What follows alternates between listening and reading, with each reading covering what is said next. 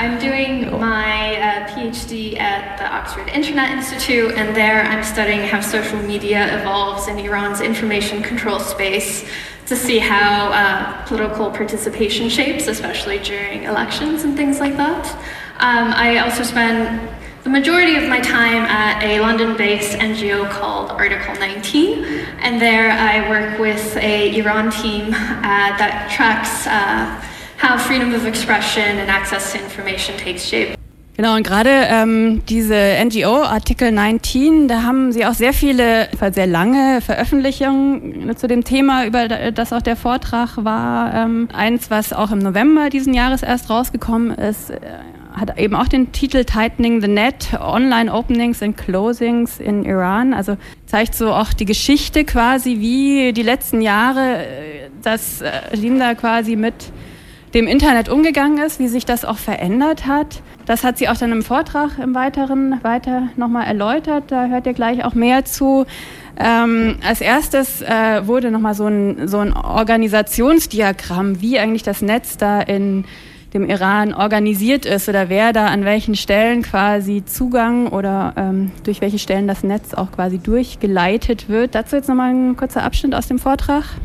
Here, which is kind of a um, map of what's going on uh, in Iran. And you can see that in Iran, um, the head of state is in fact not elected, it's the supreme leader. Um, he's kind of a, a religious authority, but also he has ultimate veto power over everything that happens in the country. And you can see him up at the top there, and everything sort of like falls under his umbrella. And um, what's interesting to know that every four years there are there is a democratic element to the government in Iran, and there is a president that gets elected. And within the president's cabinet, you have the Ministry of ICT, Information Communications and Technology. And within the Ministry of ICT, you see a lot of what happens in terms of control inside of Iran. So the Ministry of ICT runs the telecommunications company of Iran, and they maintain and authorize all the ISPs. And so, in some ways, this has been really good because the current administration that was elected back in 2013 and it was reelected in 2017 is a moderate administration, and so it's done a lot to improve internet conditions in Iran. Um, internet speeds have um, uh, improved by huge amounts. So sometimes the Iranian internet was known as Kondnet, which kind of is like slow internet, but that's really improved since um, this government has come into power. It's the government of President Rouhani. In terms of ICT for development, there's been a lot of progress over the past few years because of the work of this government and that ministry. But in terms of how um, surveillance occurs. So all internet traffic is routed through the telecommunications company of Iran, including private and government ISPs. And the TCI, as you can see, uh, right below the Ministry of ICT, um, is responsible for blocking web pages and blacklisting keywords.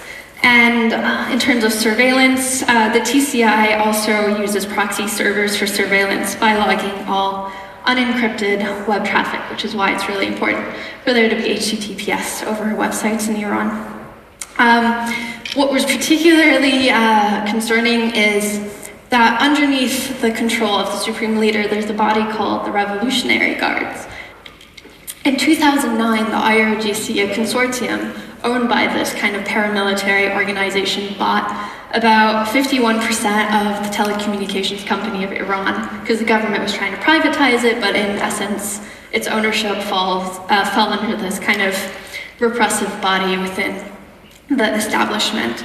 So beyond um, strengthening the, the, the Revolutionary Guards with you know financial through financial means, um, they had direct access to the data of ordinary citizens. Soweit die Organisationsstruktur. Weiter ging es eben grob zur Geschichte. Also sie hat sehr detailliert quasi die, die Entwicklungen, insbesondere seit 2009 bis heute, der Zensur im Netz ähm, untersucht und in dem Vortrag eben auch beschrieben. Also 2009 war ja eine sehr starke soziale Bewegung, die auch sich wohl sehr stark durch äh, die Social Media organisiert hat Ähm, die wurden im ersten Schritt erstmal total verboten oder geblockt einfach, aber über die Jahre sind sie eher vom Blocken dann zum Filtern von einzelnen Inhalten übergegangen. Und wie das so vonstatten gegangen ist, dazu jetzt nochmal hier ein Ausschnitt aus dem Vortrag. Uh, sites like Facebook and Twitter were uh, censored after the protest movement in 2009. Actually, in the lead up to the protest movement, they were censored. And so, for a long time, uh, various members of the government have said they want to unblock these platforms and find a means to just censor individual pages or problematic content and leave these websites open. However, that's really hard to do unless the government has a relationship with these companies, if they have a relationship with Facebook or Twitter. And so uh, back in 2015, they made a grand announcement that they had finally nailed it. They were doing this on Instagram. And Instagram is one of the more popular social media platforms. And so what we noticed was that the censorship, intelligent censorship, which is just individual pages um, or individual pictures or accounts being censored, it was only being done on the mobile app. And the reason was that Instagram hadn't um, yet rolled out HTTPS on the mobile application. It had uh, enabled it on the, br- the browser version of the website. And so the Iranian government's great grand unveiling of intelligent censorship was in reality uh, just uh, Instagram not doing this. And so um, we found what kind of content they were targeting, which was really interesting kind of uh, cultural research in terms of how censorship was working. And then um, uh, my colleague got in touch with Instagram, and they soon rolled out the HTTPS on the mobile app, and then uh, intelligent censorship came unraveling as the motherboard uh, writer Lorenzo wrote, Iran smart, Instagram censorship isn't that smart. And so that's just one example of these grand policies that actually don't really.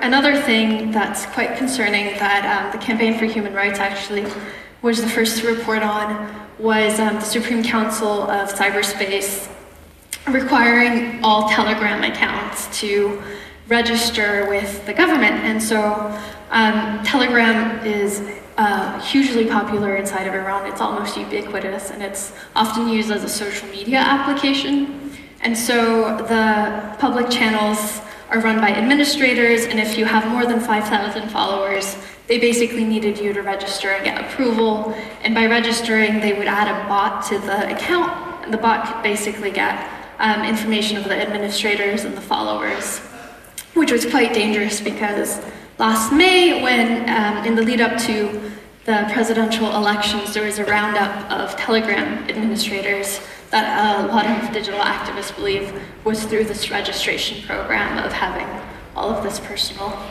data. Genau, also soweit eben ein bisschen zur Geschichte von 2009 ähm, bis heute und auch ähm, über die wohl sehr häufig, über die sehr häufig im Iran genutzte äh, Telegram-App.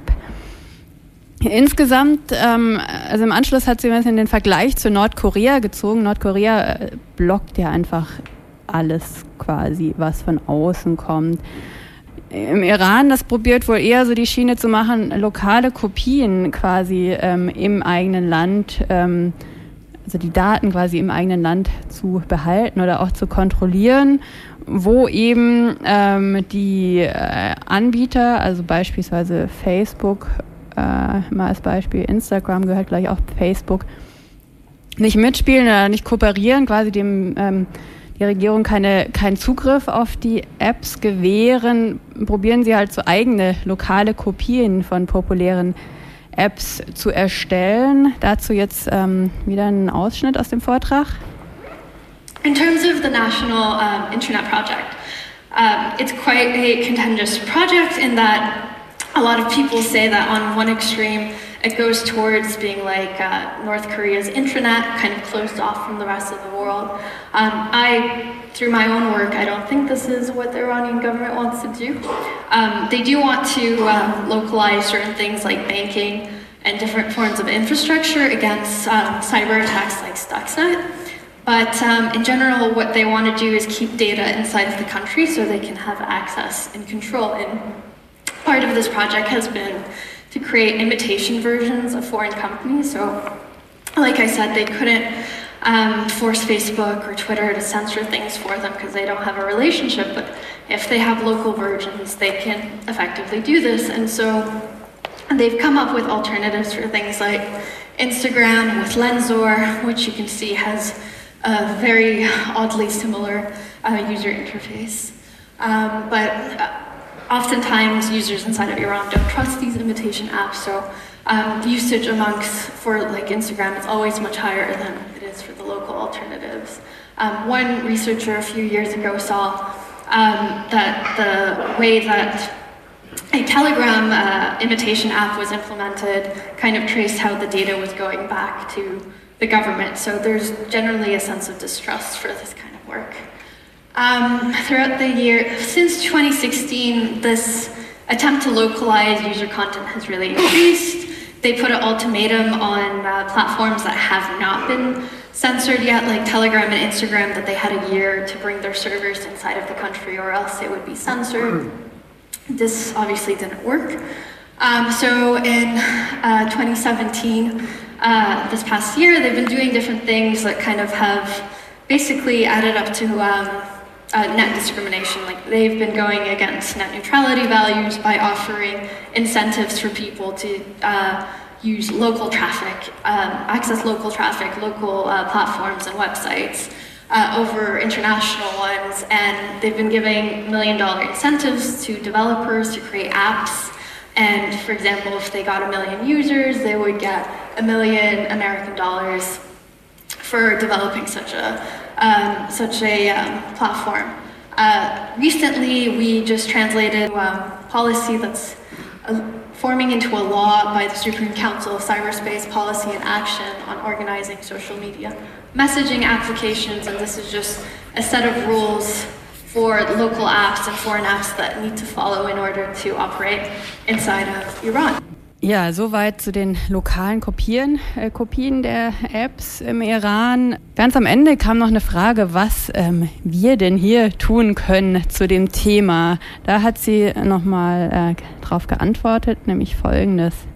Uh, yeah, I mean, especially if you're not American, I think the Iranian government would be more open to hearing kind of the non-Western perspective. But I think, like, the reason why I think it's so important to be here in Europe is because Europe is actively engaging in dialogue with Iran. So if there's way to put pressure through the different companies that are going into Iran, like um, like I mentioned, there's you know the British Vodafone and like Fr- France's Orange that are going in. If they can make certain demands for you know human rights. Um, uh, standards and things like that, that would be that would also be really great. I mean, campaigning and putting pressure different ways through social media is always helpful. Um, the, the main thing that I think we could uh, perhaps have effect on is hopefully uh, a company like Telegram is listening and they can make uh, the security and privacy of Iranians one of them one of their bigger priorities. So that's really the place that I think can have um, the most uh, change because we can have more, uh, we can have easier dialogue with like Facebook, Telegram, and all these different platforms to ensure that privacy and security is upheld.